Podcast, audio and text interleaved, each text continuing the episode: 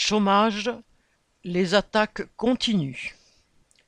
Le gouvernement trouve que la remise en cause des droits des travailleurs menacés par le chômage, décidée par le patronat dans un nouvel accord de l'UNEDIC signé par certains syndicats, ne va pas assez loin. Il a donc annoncé le 27 novembre son refus de l'entériner et exige des sacrifices supplémentaires. Pourtant, l'accord en question n'y va pas de main morte, puisqu'il rabote déjà les droits d'indemnisation des travailleurs de plus de 55 ans, ramenant leur durée à 24 mois au lieu de 27 depuis février. C'est encore trop aux yeux du gouvernement, qui souhaite l'aligner sur la durée maximum de 18 mois des autres catégories. Les plus de 55 ans, les premiers licenciés, qui restent le plus longtemps sans emploi et basculent le plus vers le RSA, sont donc visés.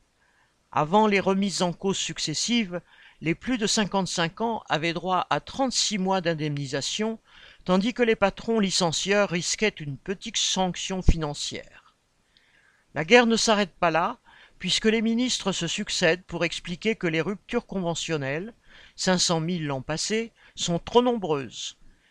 Ces accords dits à l'amiable entre patrons et travailleurs permettent de mettre fin au contrat de travail avec une petite indemnisation pour le travailleur et, surtout, la possibilité pour ce dernier de toucher l'indemnisation du chômage.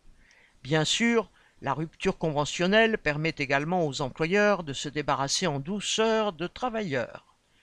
Mais pour le gouvernement, au nom des intérêts généraux de la classe capitaliste, la pression contre tous les travailleurs doit s'intensifier. L'arrivée à ce que ceux-ci baissent la tête et se soumettent sans condition est son objectif.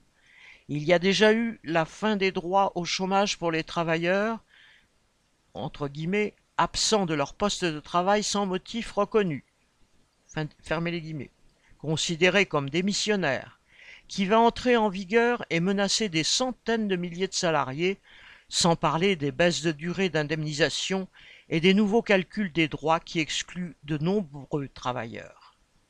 Macron et ses ministres rêvent de femmes et d'hommes soumis à la dictature patronale et à sa loi du profit. Leur mépris et leur arrogance sans limite finiront par provoquer la levée en masse qui balayera leur système. Paul Sorel